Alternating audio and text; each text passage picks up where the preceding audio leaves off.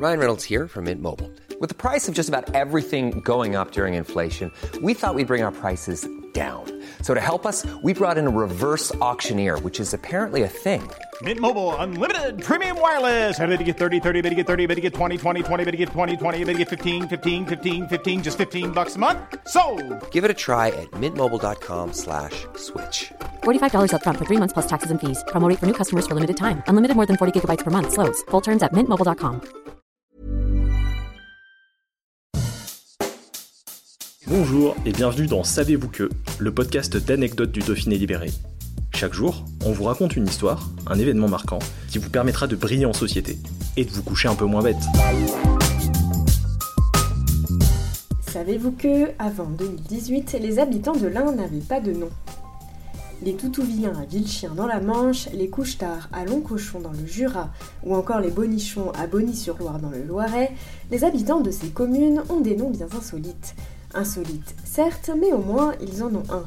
Car oui, toutes les communes de France, ou même certains départements, n'ont pas tous un gentilé. C'était le cas de l'Ain, qui avant 2018 ne pouvait pas nommer ses résidents. Mais aujourd'hui, ceux qui vivent à Bourg-en-Bresse ne sont plus seulement des Burgiens.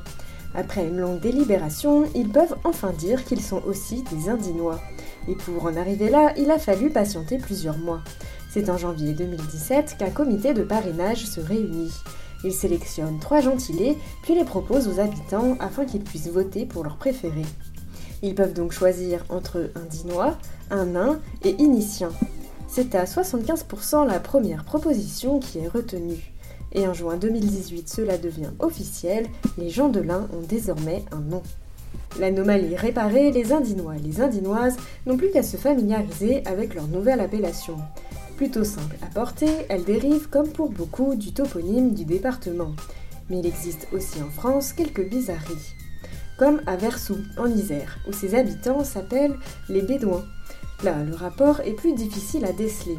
Il viendrait soit du nom d'une tribu nomade asiatique installée dans la commune il y a plusieurs siècles, ou bien tout simplement du surnom donné aux paysans qui travaillaient avec un mouchoir sur la tête pour se protéger du soleil.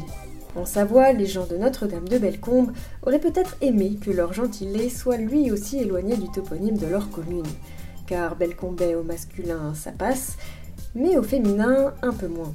Il vaut mieux bien réfléchir avant de choisir un nom. Alors, tout comme l'un, des communes lancent elles aussi des sondages pour se trouver un gentilé notamment celles créées récemment suite à des fusions, comme Grand Aigle Blanche en Haute-Savoie, qui après avoir demandé l'avis de ses résidents, a choisi Grand Aigle Blancherin en juin 2022. En Ardèche, ce sont les habitants de Saint-Romain-d'Aix qui sont encore en attente d'un nom. Appelés à choisir entre plusieurs propositions, ils devraient pouvoir être fixés en janvier 2023 et n'être plus que de simples Ardéchois.